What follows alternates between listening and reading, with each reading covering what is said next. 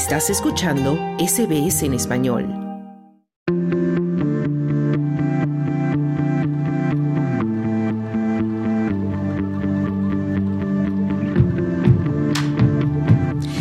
El Grupo Asesor de Inmunización en Australia, ATAGI, por sus siglas en inglés, anunció recientemente que los adultos vulnerables con problemas de salud o mayores de 65 años pueden acceder a una quinta dosis de la vacuna contra el COVID a partir del 20 de febrero.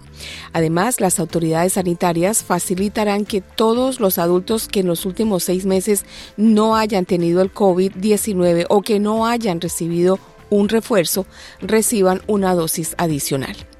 Y es que casi tres años después de que la Organización Mundial de la Salud declarara la pandemia por el coronavirus, esta enfermedad se ha cobrado la vida de más de 6 millones de personas en el mundo.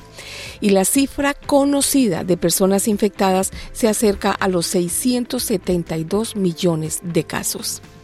Hoy en nuestro segmento de salud vamos a hablar de esos casos de COVID que van más allá de los cinco o siete días que normalmente se toma el virus para marcar su paso por nuestro cuerpo. Porque muchos pacientes han manifestado síntomas de lo que hoy por hoy conocemos como long COVID o COVID largo o persistente. Bianca Vaquero, muy buenas tardes. ¿Y qué noticias nos traes sobre este tema? Pues sí, seguimos hablando del COVID. Hola, muy buenas tardes. En esta ocasión, como bien has dicho, del COVID persistente o el long COVID. Y eh, bueno, pues hablando del COVID, que hacía mucho que no hablamos de él, aunque eso sí, no se ha ido a ninguna parte, todavía sigue por aquí purulando. Pero bueno, pues es cierto que ya parece que se nos ha olvidado, pero estábamos en medio de una pandemia hace nada, ¿no? Y en esos momentos Mm, digamos, los más oscuros ¿no? de la pandemia, eh, apareció esa sombra ¿no? del, del, COVID persistente, esa posibilidad de que los síntomas persistieran e incluso duraran años, ¿no? Quizá eh, toda la vida. Pues no era una, una, anécdota, o sea, es que era, había, arrojaban estudios eh, sobre esta posibilidad. recordamos que en marzo de 2022, por ejemplo, aproximadamente un millón y medio, en esta ocasión de británicos, por, por estudios que se hicieron allí, casi el 3% de la población tenían o informaron tener síntomas prolongados de COVID. Pero, ¿qué, está ocurriendo con todo esto? ¿Qué hay de verdad y qué se está viendo no ahora después de, pues, de estos tres años que llevamos viviendo con esta enfermedad? Lo primero es, ¿qué es esto? ¿Qué es el COVID persistente? Bueno, el COVID persistente en general pues es que los síntomas del COVID después de haber pasado por la enfermedad persistan, como, como dice la propia palabra, ¿no? Em, también ha habido una enorme confusión en torno a lo que es al COVID persistente. Dentro de la comunidad médica, pues desde hace mucho tiempo, eh, las enfermedades suelen describirse ¿no? en síntomas concretos o evoluciones determinadas y tal, pues a veces esas descripciones no agotan las manifestaciones clínicas que una misma patología puede generar. Es decir, que eh, lo normal, ¿no? Eh, que el boom de infecciones del COVID-19 generase muchísimas situaciones y secuelas, ¿vale? Que no encajaran dentro de un modelo estándar. Y pues lo realmente relevante era si se trataba de casos aislados o si estábamos ante una auténtica epidemia silenciosa eh, que estar infectando, que estaba infectando, vamos, a decenas de millones de personas en todo el mundo. Y aquí es donde entra el estudio, un estudio muy interesante, liderado por Barak Misrahi, que no sé si lo he pronunciado bien, del Instituto de Investigación KL en Malal, en Israel. Y eh, ha aportado datos bastante interesantes y clarificadores sobre los resultados prolongados del COVID después de un año desde la infección leve, eso hay que dejarlo claro, luego hablaremos de ello, por el SARS-CoV-2. Y bueno, estos investigadores se preguntaron qué pasaba con los síntomas relacionados con el COVID persistente, sobre todo lo que solía tener la mayoría de la gente, o lo que suele tener la mayoría de la gente, que es pues la fatiga, la dificultad respiratoria, eh, la pérdida del olfato, gusto e incluso la dificultad para concentrarse. Recordemos aquella niebla mental sobre, todo un año después de haber sufrido la enfermedad. Podrían hacerse esa pregunta, pues porque durante todos estos años los investigadores han tenido una gran facilidad para trabajar con datos sanitarios del sistema israelí de salud. Con toda esa base de datos analizaron la evolución de hasta 70, ojo, 70 eh, síntomas distintos en personas que habían sido diagnosticadas por la infección de COVID-19. ¿Qué hicieron? Pues comparar la evolución de los síntomas en personas vacunadas y no vacunadas, que esto también es importante, con también y sin infección de COVID y también por sesgos de edad, como se suele hacer en este tipo de estudios, pues haciendo el sesgo por edad, sexo o variantes del COVID-19. Y que vieron que esto es lo importante, llegaron a una conclusión, que ese horroroso long COVID o COVID persistente se iba desdibujando, o sea, se iba, iba desapareciendo.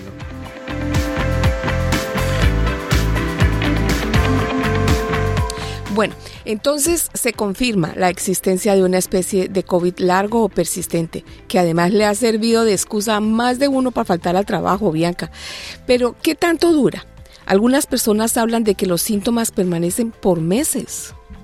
Bueno, pues a eso han respondido estos investigadores y es que las conclusiones son bastante claras. O sea, la mayoría de los síntomas o afecciones que se desarrollan después de una infección leve, aquí voy a hacer eh, hincapié, leve por COVID-19, persisten durante varios meses, eso sí, pero vuelven a la normalidad en un año. Es decir, que no vamos a estar más de un año con secuelas mm, relacionadas con el COVID persistente. Y eh, lo vuelvo a repetir, hay que prestar atención a la palabra leve, porque los casos graves, sobre todo pues las personas que por desgracia tuvieron que estar en cuidados intensivos, sí que es cierto que tienen más secuelas persistentes, pero ahí también que eso también sale en el estudio, tiene un mayor peso ya no el COVID, sino la agresividad de los tratamientos ¿no? que hicieron pues, para luchar contra esta enfermedad. Cuando sacamos los casos graves de la ecuación, el COVID persistente se evapora, desaparece. Esto, por supuesto, no quiere decir que no haya personas con secuelas muy graves, porque el COVID, por desgracia, ha traído a personas pues, eh, con problemas respiratorios ya de por vida, eh, pero eso no tiene nada que ver, eso son secuelas del COVID y no lo que se llama el COVID persistente. Existen o sea, esas personas existen y los sistemas de salud tienen que hacerse cargo de la existencia de estas personas. Lo que quiere decir es que los estudios más completos descartan, ojo, que el virus genere secuelas a largo plazo en la población en general. Lo cual es pues eh, algo maravilloso, ¿no? Es algo bueno. Una cosa muy importante y muy interesante de este estudio es que de media las personas vacunadas, ojo, sufrieron menos síntomas persistentes que los no vacunados. O sea que las vacunas funcionan. Y es muy interesante, sobre todo por dónde está hecho el estudio, ya que en Israel pues eh, hay mucha mucha cantidad de ultraortodoxos que rechazaron vacunarse, que no se vacunaron, ¿no? Y entonces es uno de los mejores países para estudiar este tipo de fenómenos. Así que esto es, pues, sinceramente, buenas noticias, porque las vacunas funcionan. Seguro que sí, Bianca, pero hay más detalles importantes en este estudio y tiene que ver con la relación de género y edad de los pacientes, ¿no?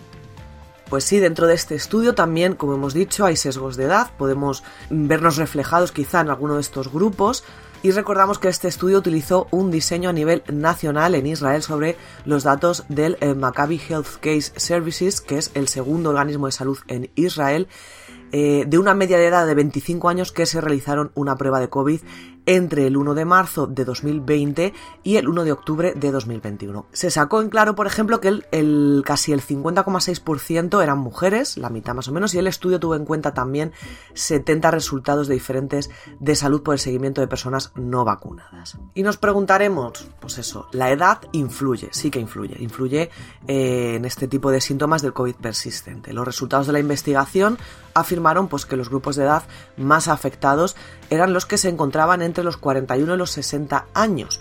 Eh, con problemas sobre todo en la pérdida del sentido del olfato y el gusto durante un año, que recordemos fueron de esos primeros síntomas, ¿no? Cuando empezó todo el COVID que nos alertaban de que habíamos sido infectados. A su vez, pues otros grupos poblacionales, como por ejemplo entre 19 y 40 años, también resultaron en este riesgo de pérdida de estos sentidos, recordamos, durante un año, porque hablamos del long COVID o COVID persistente. Además, también, pues las personas mayores de 60 años percibieron una mayor pérdida de pelo en la primera fase del estudio y problemas a la hora de respirar después del año. También hablamos del sesgo de edad eh, de niños de 5 a 11 años que resultaron tener una mayor proporción de posibilidades de sufrir faringitis durante todo el estudio, la fase inicial y también pues pérdida de gusto, olfato e incluso dificultades respiratorias. Y lo vuelvo a repetir y no me voy a cansar de decirlo, entre este grupo eh, de los niños los hallazgos comparten también que las personas vacunadas tenían un menor riesgo de sufrir estas secuelas. Así que las vacunas funcionan, lo vuelvo a repetir, funcionan perfectamente. Y bueno, ya hemos hablado de edad y ahora respecto al sexo.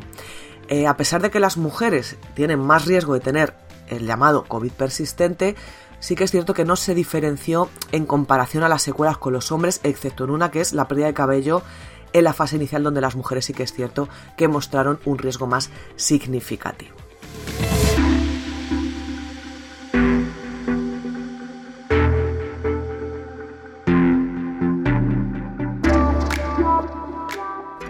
Bueno, pues muchos nos han hablado de qué hacer para evitar el contagio con COVID, pero ¿y qué dicen los estudios acerca de qué se puede hacer una vez ya infectados para evitar que se convierta en un COVID largo o persistente? Pues sí, hablamos de otro estudio, vamos de estudio en estudio con el tema del COVID persistente. Lógicamente, durante estos años van a salir estudios, ya que parece que fue hace 10 años, pero la pandemia fue hace 3, hace casi nada. Entonces, pues ahora van a empezar a salir estudios de muchas cosas vamos a hablar de un estudio de cómo protegernos ¿no? de este COVID persistente, sobre todo a las mujeres, ya que este estudio ha sido realizado a 1981 mujeres por la Escuela de Salud Pública T.H. Chan de la Universidad de Harvard en Estados Unidos y ha sido publicado esta misma semana en JAMA Internal Medicine. Y bueno, como siempre se da un patrón, los factores de, digamos, un estilo de vida saludable, eh, por ejemplo, un peso de corporal saludable, no fumar, hacer ejercicio regularmente, dormir lo suficiente dieta de alta calidad y, por supuesto, un consumo moderado o nulo de alcohol. Pues todo esto influye. Bueno, los investigadores analizaron datos de más de 32.000 enfermeras de los Estados Unidos que informaron de su estilo de vida eh, entre 2015 y 2017, antes de la pandemia, y por supuesto, pues que se habían contagiado ¿no? de COVID entre abril de 2020 y noviembre de 2021. Durante todo este tiempo, pues eh, más de 1.900 de ellas contrajeron este COVID-19, de las cuales casi la mitad, un 44%, desarrolló el denominado COVID persistente. En comparación con las mujeres sin ningún factor de los que hemos hablado antes de estilo de vida saludable, las que tenían 5 o 6 pues contaban con un riesgo, ojo, casi la mitad, ¿eh? 49% menor de poder padecer el COVID prolongado. Es muchísimo, es la mitad. Entre estos factores de vida saludable, pues mantener un peso corporal saludable y dormir lo suficiente, dormir lo suficiente se entiende que es como de 7 a 9 horas más o menos al día, fueron los, los estilos de vida ¿no? que más asociados estaban con ese menor riesgo de eh, padecer el COVID prolongado. Este estudio también muestra que las mujeres con un estilo de vida más saludable antes de la infección, antes de eh, contagiarse con el COVID, tenían un 30% menos eh, de riesgo de contraer síntomas en general ¿no? que interfirieran con su vida diaria. Según los autores de este estudio, pues una explicación a esto, ¿no? del estilo de vida y tal, pues es que el poco saludable se asocia con un mayor riesgo de inflamación crónica, ¿no? Y lo que se conoce como la desregulación inmunitaria, que se han asociado con un mayor riesgo pues, de padecer este COVID persistente. Y bueno, pues esto, todo esto demuestra que para estar sano, o lo más sano posible, lo mejor es siempre llevar una vida saludable.